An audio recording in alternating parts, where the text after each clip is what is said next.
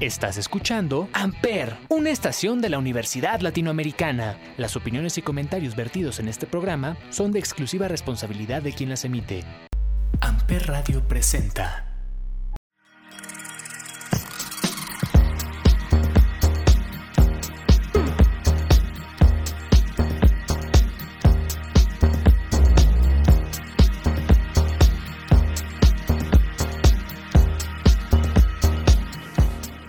Bienvenidos nuevamente al Cónsul. Hoy grabamos la segunda parte de este especial de VIH en conmemoración al Día Mundial de las Acciones contra el SIDA. Y para este episodio, para este episodio número 15 del Cónsul, me acompaña la doctora Itzel Toledano Lugo, ella es médico de Capacits, y Jesús Oaxacoñate, también psicólogo de Capacits Cuernavaca. Doctores, qué gusto tenerlos aquí. Bienvenidos al cónsul. Licenciado. Ok, licenciado, licenciado y doctora, bienvenidos al cónsul. Muchas gracias, Gracias nuevamente. Siempre que tenga algo que aportar, aquí estaré. Pues todo este semestre ha sido tu cónsul, Oaxaca. Sí, sí, sí. Pero ya se me van acabando los temas, así que ya después me toca a mí escuchar. Ok, doctora, qué gusto tenerte aquí, qué gusto verte, de verdad un placer. Un placer para mí, Javi. De verdad, muchas gracias por esta oportunidad y pues vamos a ver qué podemos aportar. ¿Cómo llega un paciente con ustedes? ¿Cómo llega el paciente a Capacits? Bueno, hay diferentes maneras en las que puede una persona llegar. Una es simple curiosidad, si tiene, bueno, por duda de, de qué puede estar pasando, porque hubo una práctica de riesgo, porque es algo que ya hace de manera este, rutinaria, o porque lo fue, fue referido por un centro de salud, un médico particular o un laboratorio privado. Entonces, eh, ahí hay como diferentes aproximamientos y normalmente cada uno de esos aproximamientos ya te da una, eh, eh, bueno, una, una forma de progresar con este, esta persona, ¿no? Porque si llega de manera de ser referido de un lugar, ya cada quien le ¿De, pone... de qué lugar puede llegar referido? De algún centro de salud, de alguna clínica particular, hasta un mismo consultorio este, similares, farmacia de ahorro, tal cual. o laboratorio del Chopo, cosas así. Que no todos saben que hay un, un capacit que hace pruebas rápidas y va a un laboratorio a hacerse una prueba. ¿Cómo, ¿Cómo se hacen estas pruebas? ¿O en qué consisten estas pruebas? Porque entonces entiendo que cualquier otro laboratorio puede hacerlas, ustedes también pueden hacerlas. ¿Cómo el paciente sabe qué pruebas debe hacerse? Bueno, para empezar es raro que el laboratorio tenga, eh, más bien, el laboratorio tiene un tipo de prueba específico. Suele ser la ELISA y a veces incluso tienen una prueba llamada Western Blot, que suele ser caras y bueno, eso ya es otra historia, ¿no?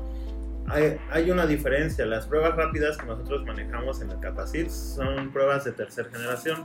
¿Qué entendemos por pruebas de tercera generación? En que tienen un periodo de ventana de tres meses. ¿Qué entendemos por periodo de ventana? que no van a detectar algo hasta que hayan pasado tres meses desde un evento. Entonces, hay pruebas de cuarta generación. eh, y bueno, para empezar, una prueba rápida es una prueba que detecta anticuerpos en el cuerpo, en- en- bueno, en la sangre. Entonces, lo que está detectando es si hay anticuerpos de VIH y por eso sale reactivo. Lo que detectan otros tipos de pruebas de laboratorio son otras cosas. Cel igual me lo sabes responder mejor, como la ELISA o la Western Blot. Claro, eh, la prueba de Lisa es más que nada checar como em, los anticuerpos como tal, si existen también, pero no es tan específica como para la, una Western blot, que esta ya se puede considerar como una prueba de detección. ¿no? O sea, ya eh, con esta podemos basarnos, sea, ya dar el diagnóstico como tal en tiempos como idóneos.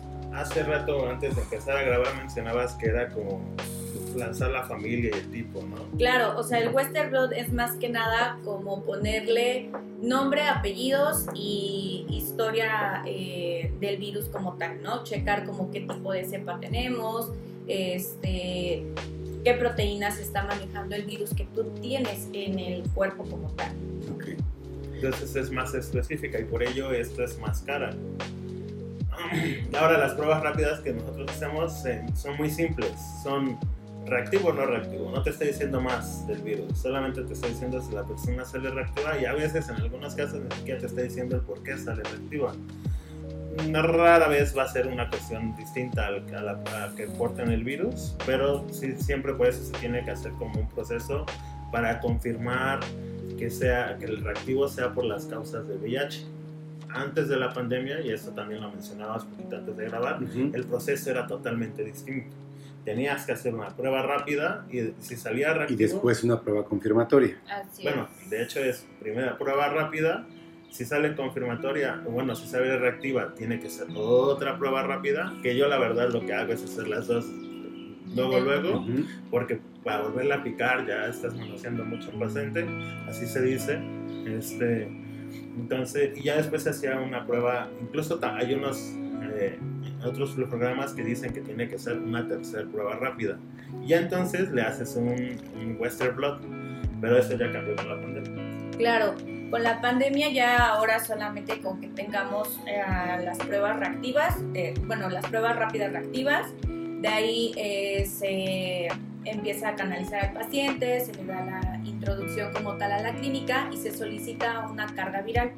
La carga viral me menciona en sí la cantidad del virus que circula en la sangre. Entonces con ello pues ya nos podemos dar más o menos una idea de qué tiempo ya tiene eh, siendo portador, siendo cero positivo eh, a VIH.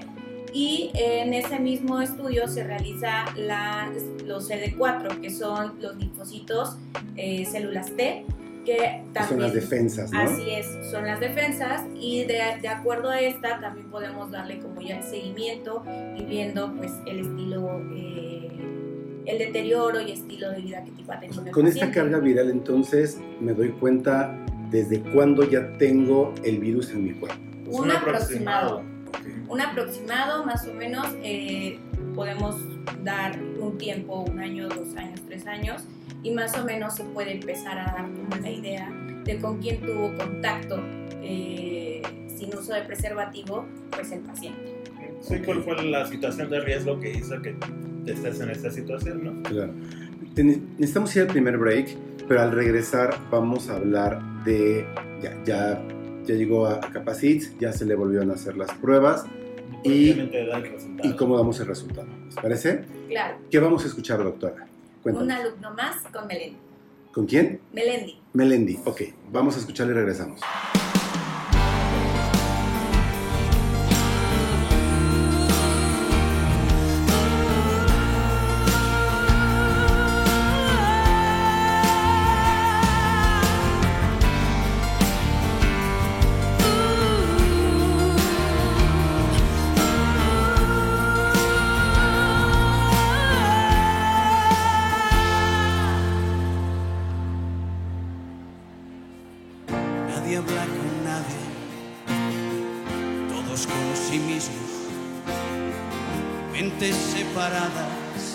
Por abismos.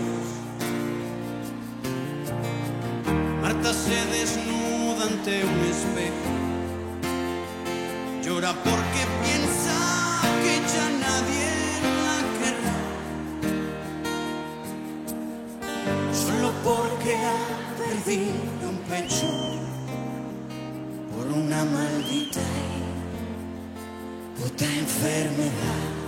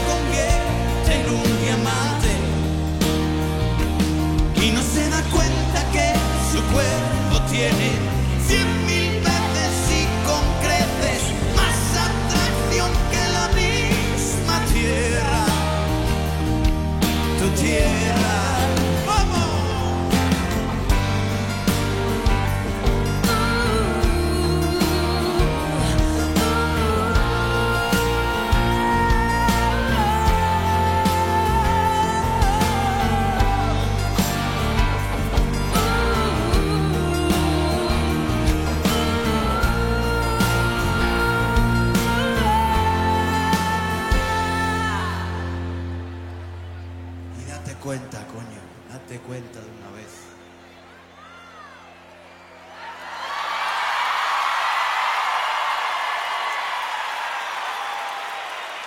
Simplemente fuiste, eres y siempre serás un alumno más, un alumno más,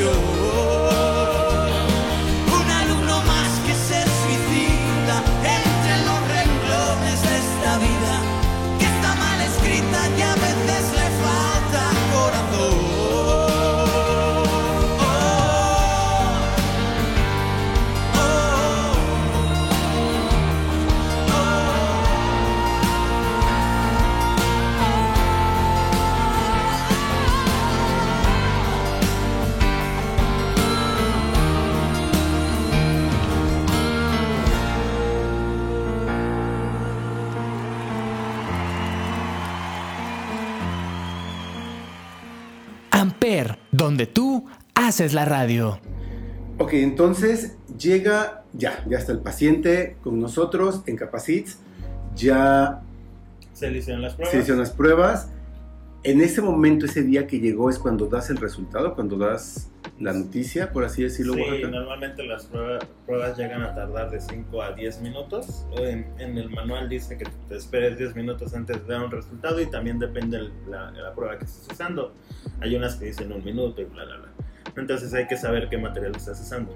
Este, ya una vez les comentas tu resultado, pues mira, para eso se supone que es, yo como psicólogo estoy en esta parte de dar el resultado, porque creo que la intención principal de, la, de, de nuestra área es dar contención por si el resultado suele llegar a ser ¿Qué es impactante. contención? Contención es como calmar las emociones que puedan surgir del momento y por la noticia y como orientarlo a ese mismo sentido.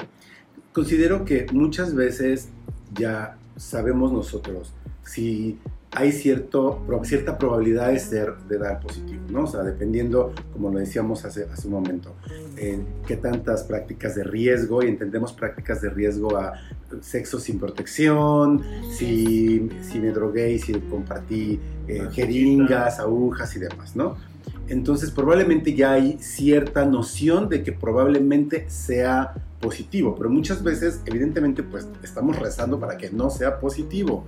Entonces, ¿te has enfrentado o te enfrentas a situaciones de crisis, de, de ansiedad, de llanto? ¿Qué tipo de, de emociones se pueden? se Admito pueden- que es rara, rara la vez donde se tiene que dar una contención emocional, porque justo como tú mencionabas, la mayoría de las personas ya sabe, o al menos de alguna manera lo intuyen que va a salir reactivo, porque cono- ellos mejor que nadie, cada uno de nosotros mejor que nadie, conoce cuáles son nuestras diferentes prácticas de riesgo.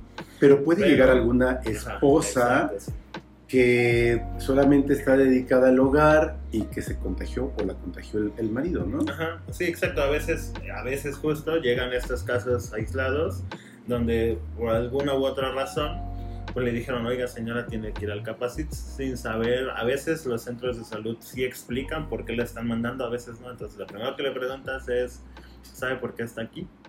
Este, y ya de, a partir de ahí vas construyendo el relato de, de- y explicarle, vamos, qué estás haciendo aquí, cuál es el propósito de que estés aquí, incluso antes de las pruebas, pero una vez ya les das el resultado, una vez ya les das el resultado, eh, la dinámica cambia distinto. Ah, bueno, de manera distinta. Eh, porque pues ya se trata más bien como de, de aterrizar, ¿no? A ver, a ver, yo sé que hay muchos temores respecto al virus, entonces no solamente vas a dar información, orientación a dónde se tiene que ir a tratar, sino también intentar calmar estos miedos que pueden surgir. Rara vez, por el impacto de la noticia, saben qué preguntas hacer. O pues simplemente nunca habían pensado que iba a pasar con esto. Entonces, no estoy esperando a que ellas me pregunten, oiga, y este, ¿me voy a morir? Para, digo, para, para, calmarles esa pregunta, ¿no? Sino intento como dentro de toda la información que les lanzo, intento ser muy conciso para no abortar, para no este, saturarlos de información, como lanzar la información y lo más amable y de manera como más humana posible, este, pues explicarles cómo es esto, de qué se trata el virus de VIH, porque muchas personas no saben qué es, qué, de qué se trata el VIH, este, la diferencia entre VIH y SIDA, que no es lo mismo, que no... Eh, ¿Cuál sería la diferencia, bueno, eh, la infección por VIH es ser cero, cero positivo, es ser portador. Como tal, todavía no se manifiesta algunas enfermedades o algunas infecciones oportunistas. Ya cuando estamos hablando del síndrome de inmunodeficiencia adquirida, que es SIDA, es cuando ya se está manifestando este, el virus en el cuerpo, agregando infecciones oportunistas. Como por ejemplo. lo principal son eh, candidiasis, que se puede encontrar desde la cavidad oral, desde boca, llegar hasta estómago, todo lo demás. Entonces, ya está causando un, una limitante en su vida, en su día a día. ¿Por qué? Porque el simple hecho de tener hongo como tal en la boca está impidiendo eh, degustar bien sus alimentos, está impidiendo que toma agua y no se le quita la sensación de la sed. Eh, llega a un tal grado que no le permite ya ingerir alimentos porque puede causarle este eh, como distendimiento en el estómago, diferentes causas, y por ello pues tiende a deprimirse más, ¿no? O sea, como a bajar más de peso, eh, al final de cuentas, bueno, termina como desgastándose como tal el cuerpo. Deprimir entendemos al sistema inmunológico, o sea, bajan defensas. Pues, obviamente al bajar defensas es más fácil que cualquier otra infección, ya sea la que acabas de mencionar, eh, por bacteria, eh, virus, incluso, ¿no? Así es, sí, ya con, con el síndrome eh, de inmunodeficiencia adquirida, tus defensas están cada vez un poco más bajas y cualquier como infección oportunista puede Es por esto entonces que la preocupación de mantener cédula, células de defensa altas y, el, y, las réplicas del virus abajo. Así es. Ok, para que no se presente esto precisamente.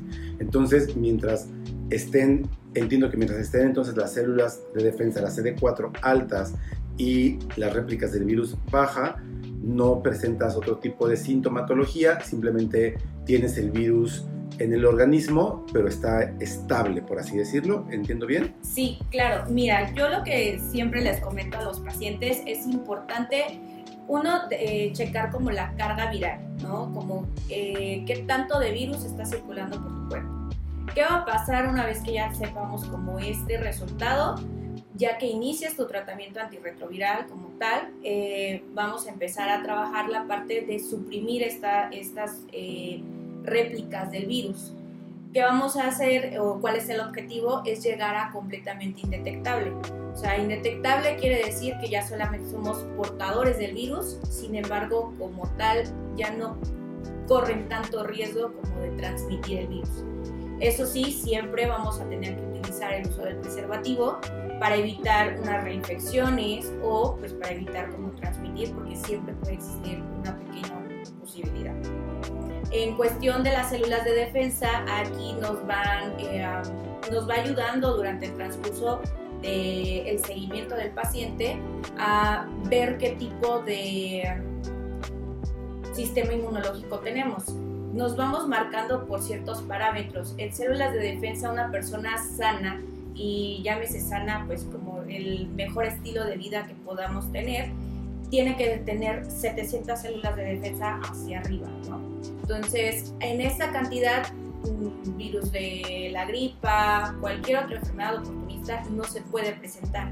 Sin embargo, pues dependiendo de esto hacia abajo, puede, podemos empezar a indagar si hay algunas otras infecciones oportunistas y pues se tienen que detectar, tratar para poder ayudar a mejorar su sistema inmunológico del paciente. Y todo eso yo se lo explico de manera muy sencilla a la persona que tengo enfrente cuando acaba de recibir el resultado reactivo, porque pues está en una, probablemente está en un estado de shock y todo esto si yo se lo explico así, pues no lo va a asimilar, no lo va a entender, entonces intento como poner, mira, lo que está pasando en tu cuerpo, es que tienes como una guerra interna entre el virus y tus defensas. Una guerra que siempre estuvo ahí, nada más que ahorita el virus ya agarró. Ahorita el virus este, se presentó como un nuevo, un nuevo enemigo y pues la idea es este, este, tomarlo en cuenta porque esto puede hacer que tus defensas bajen, ¿no? ¿Y qué significa tener las defensas bajas? Y ya explico todo esto, ¿no? Pero muy, muy sencillo, tampoco me interesa mucho que conozcan toda la parte técnica de toda la enfermedad, sin embargo sí intento Sí, meterle- también probablemente muchos de los pacientes tampoco tienen el nivel eh, Claro. cultural como para Claro. poder di- digerir este tipo de Aparte de que información, ¿no? acaban de recibir una... Sí, Sí, una noticia tan, noticia de esta manera, fuerte. obviamente, pues la cabeza no está tan con esta apertura de poder recibir este tipo de información. Así es, y sí intento meter como dos, tres cosas como muy importantes en todo esto, mientras les explico de qué va a consistir un poco el tratamiento a grandes rasgos, les abro la esperanza. Bueno, primero les intento calmar el miedo a que no es un, diagnóstico fatal o un- una situación crítica a la que se están enfrentando. Este, en su momento lo fue, pero ahorita sí ellos, este, y ahí es donde entra la primera, sí ellos toman como la responsabilidad de llevar este proceso de manera adecuada, tomar su medica- medicación como se les indica el médico, este, presentarse sus cargas virales para saber cómo van. Vamos, vas Justo de esto quiero que hablemos, ahorita tenemos que ir al segundo break, y justo de esto vamos a hablar, del cómo el paciente, ahí terminó todo, no terminó su vida, eh, la esperanza de vida que puede tener un paciente, ¿no? Vale, vale. ¿Qué vamos a Claro. escuchar, Oaxaca, en este break? 10 pasos hacia ti de Daniel me estás matando. Una romántica. Ok, vamos a escucharla y regresamos.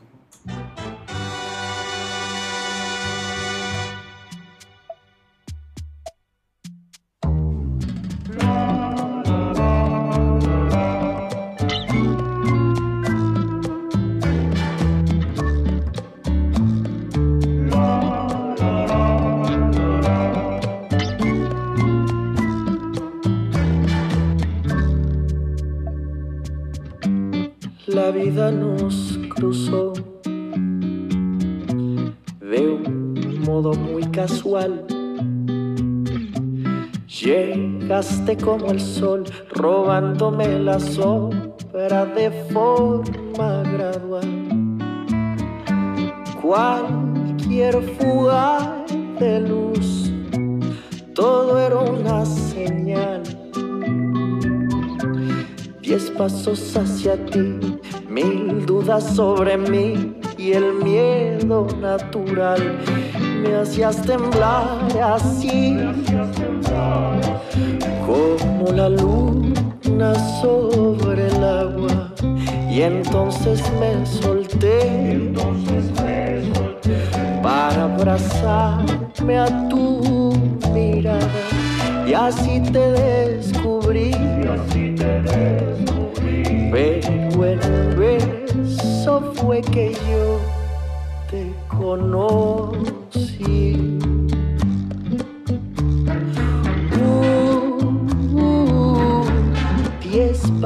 Hacia ti.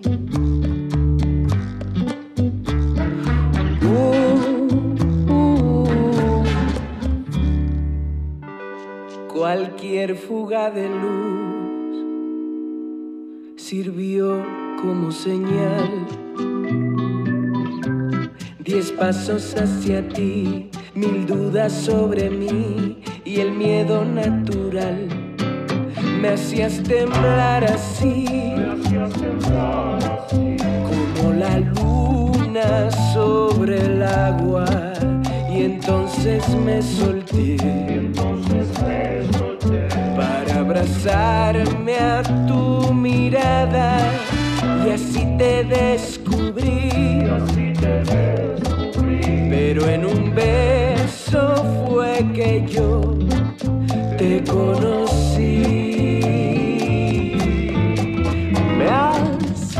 Me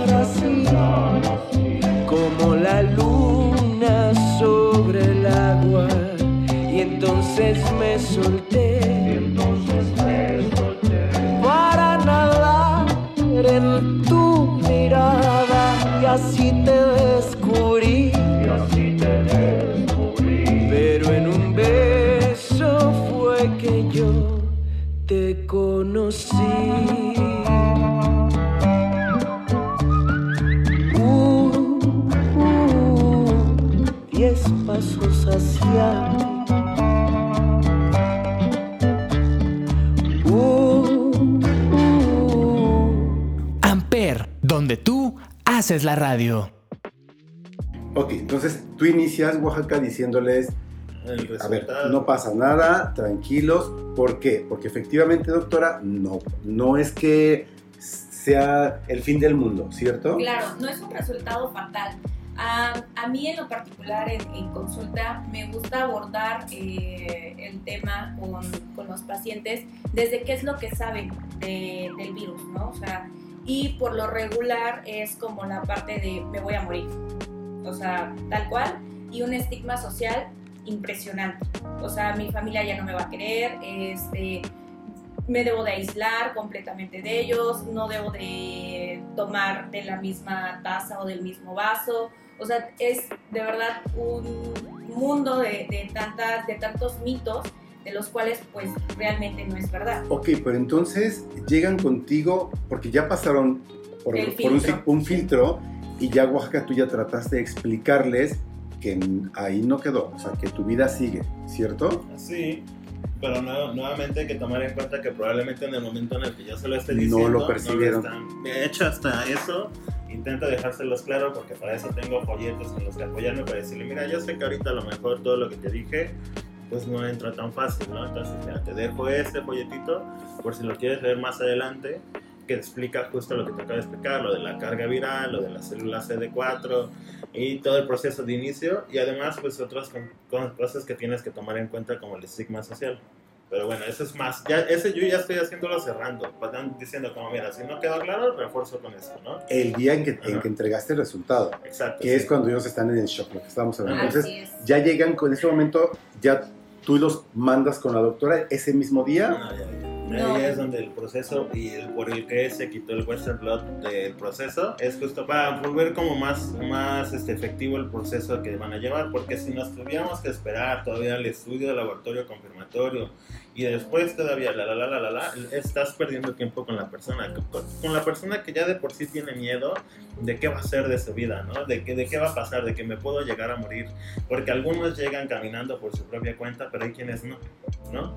Entonces tienes que ser como más efectivo a la hora de... ¿Por qué? ¿Por qué no llegan cambiando su propio? Porque, pues, Tardaron en Tardaron en- en llegar. recibir como la atención. Muchas veces saben el diagnóstico, pero no fueron orientados o por el O sea, que mismo ya llegan ya miedo, con, el ya con SIDA, ya con, con un el... desgaste ya, impresionante que no les permite ya eh, hacer algo, Wow. sus actividades como caminar, o sea, con dificultad respiratoria, realmente muy desgastados. sí, a veces es mera ignorancia. Y no digo que ellos sean los ignorantes, sino simplemente no lo sabían. Jamás se tomaron la molestia porque ni siquiera sabían que existía la posibilidad de que ellos tuvieran VIH. Entonces, de repente ya llevan meses con una diarrea impresionante, llegan al centro de salud y les dicen, ah, mira, tienes que ir al Capacitis. Pero ya para entonces ya van con un desgaste físico bastante avanzado y ya por eso cuesta trabajo, ¿no? Entonces llegan, ya están contigo y en ese momento tú vuelves a aclararles, doctora, que, que la vida sigue y que si están detectados a tiempo pueden tener muy buena calidad de vida. Claro, sí, siempre como te comentaba es como saber qué es lo que saben del virus. Posterior es empezar a poner como ejemplos, de empezar a ver la enfermedad tal cual como una infección crónica. Es una enfermedad crónica como cualquier otra, ¿no? O sea, llámese diabetes, llámese hipertensión, hasta un mismo cáncer. ¿Qué, ¿Qué es lo que diferencia de estas a la infección por VIH? Que muy difícil puedes ocultar una persona diabética, muy difícil puedes ocultar una persona eh, que sea hipertensa o que simplemente tenga eh, un diagnóstico de cáncer. Sin embargo, una persona con infección eh, por VIH pues si él no te lo dice, realmente no Sí, lo claro, sabe. porque puede ser alguien que luzca completamente normal. Así es. ¿Y esto de qué va a depender? Va a depender de su tratamiento, del apego al tratamiento, del apego a sus consultas y el seguimiento y también mucho que ver el estilo de vida que lleven, ¿no? O sea, siempre toda la vida nos han dicho eh, de come bien, duerme bien, haz ejercicio. Entonces, realmente son esas simples este, seguimiento que debemos de hacer. No es como buscar el hilo negro o algo más para su completo bienestar de salud. Sí, con que lleven buena alimentación, balanceada, con que hagan ejercicio, probablemente no ser los fisicoculturistas, Claro. pero sí tener, hacer cierta actividad física para mantenerse sanos, ¿no? Sanos por, por la, la- la misma reacción que te hace estar manteniéndote ejercitado, ¿cierto? es justo lo que decía, ¿no? Como parte de mi discurso es responsabilízate tú, ¿no? Tienes que ser tú quien eh, que va a llevar esto adelante y si todo esto sale bien es porque tú te estás haciendo cargo de ti mismo, ¿no? ¿Le, le toma tiempo al paciente aceptar que esta noticia Sí, hay quienes, Demasiado. hay quienes llegan a, les doy el resultado reactivo y ahora intentamos como agendar eh, cuándo van a venir a ingresarse. Es decir, si te estoy detectando hoy, mar- hoy miércoles, miércoles, intento ver si mañana jueves puede, hay un espacio en la agenda de las trabajadoras sociales o de la trabajadora social para que ella te pueda ingresar ya mañana. Es, muy- es más, si puedo hoy mismo que te ingresen. Ingreso se refiere a darte de alta en la unidad, un estudio psicosocial, no, socioeconómico, perdón, este, y básicamente es abrir expediente y empezar y darle la cita, y no, y darle la cita Ah, ok. para que vean a la doctora. Ok. Claro. Ajá. De iniciar tratamiento va a depender mucho. En la actualidad se, se está hablando como se diagnostica, llega la consulta, inicia tratamiento. Pero hay algunas excepciones, porque depende mucho de tal desgaste que lleva el paciente. Sea, una persona ya con síndrome de de inmunodeficiencia adquirida, no podemos iniciar el tratamiento en ese momento, puesto que estaría poniendo más el riesgo este, de vida que tiene. Entonces, sí necesitamos como irlo valorando poco a poco y realmente ver si sí le va a dar como ese beneficio el tratamiento en ese momento.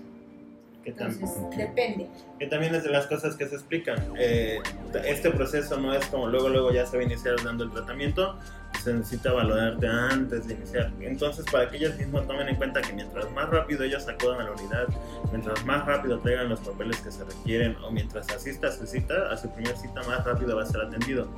Hace rato no, lo, no concluí la idea. Hay personas que a pesar de que se les da esta cita, no lo vuelves a ver hasta dentro de tres meses o algo así. Por el miedo. Años. Ajá, años. Ha, ha ¿Ah, sí? llegado paciente, ha, ha tocado Ok. una persona como que de las que más recuerdo, que abandonó tratamiento como por el 2007. Sí, no me acuerdo si te tocó a ti. Este, pero llegó así como abandonó tratamiento y ya cuando llegó venía desgastadísimo. Bueno, según él dice que no lo abandonó, pero no está registrado en ningún otro lado. Bueno, el punto es que fue como este de, mm, no, yo no. Porque Y- a veces Y muchas veces ni siquiera van como por su propia decisión, sino al final de cuentas su núcleo, ya sean amigos o familiares, terminan como diciendo, oye, ¿por qué estás eh, decayendo? ¿Por qué te estás enfermando? Entonces terminan como por decir su diagnóstico a quien está ahí en su, en su este, entorno y ellos son los que terminan llevándolo a recibir tratamiento. Y muchas veces es esta, este temor, este estigma que les impide iniciar un tratamiento y que aunque los están llevando, pues al final de cuentas ahora sí ya es pues algo tarde para poder ¿Podrá considerarse como una negación del paciente? Pues puede ser como parte de negación. Es- recordemos que eh, este tema de VIH como su mayor enemigo es el estigma. Entonces hay desde personas hetero, hombres hetero, que adquieren esta, esta situación adquieren el virus y lo que dicen es como, no, no, no, ¿qué va a decir mi familia de mí? ¿Qué va a decir mi esposa, mis hijos?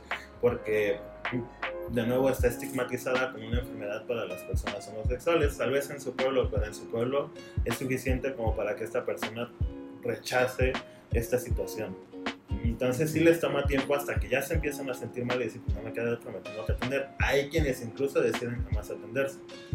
Eso también es una decisión en su vida, pero terminan falleciendo y pues la esposa es donde se da cuenta, ¿no? O más bien los médicos donde ya dan su certificado de defunción, le sugieren, ¿no? Así como de, usted debería de realizarse una prueba y es como llegan también al capacito. Hace rato mencionabas a, la- a estas personas que probablemente no, no lo veían venir, pues suelen ser estas esposas que su esposo se murió por VIH y no se lo dijo, solo se enteró. Nunca le dijo que dio positivo, ¿no? Así De es. hecho, la mayoría de nuestra población femenina en el Capacit son esta clase de mujeres.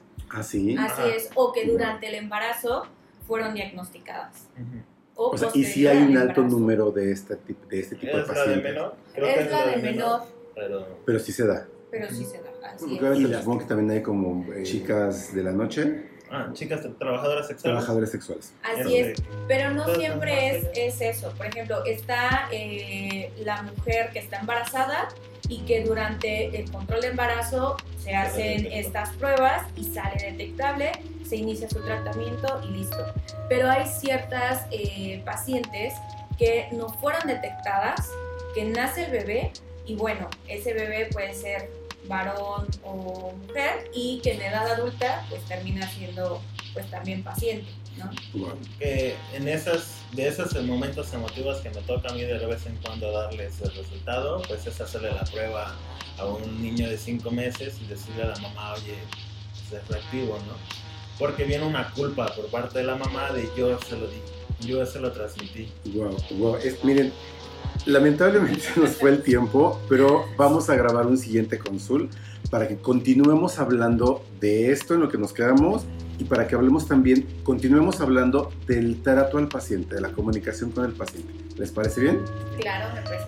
Mis queridos dragones, porque orgullosamente puedo presumir que son egresados de ULA Campus Cuernavaca. Muchas gracias por su tiempo, muchas gracias por salir del trabajo y venirse a grabar el cónsul. Un placer haberlos tenido aquí. Muchas gracias. Gracias, Gracias Javi. a ti por invitarnos. Los veo para el siguiente cónsul. Claro que sí. Yo soy Javier Jaén, Javier J-A-H-E-N en todas las redes sociales. Gracias por escuchar el cónsul. Buena tarde. Amper Radio presentó Amper, donde tú haces la radio.